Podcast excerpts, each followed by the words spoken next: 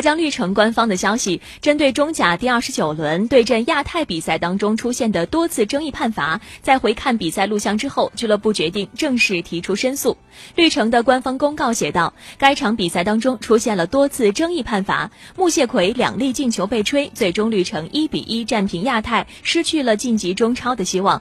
比赛第三十六分钟，穆谢奎进球，但是主裁判判定王东升手球在先，因此进球无效。比赛第五十八分钟，穆谢奎的进球再次被吹无效。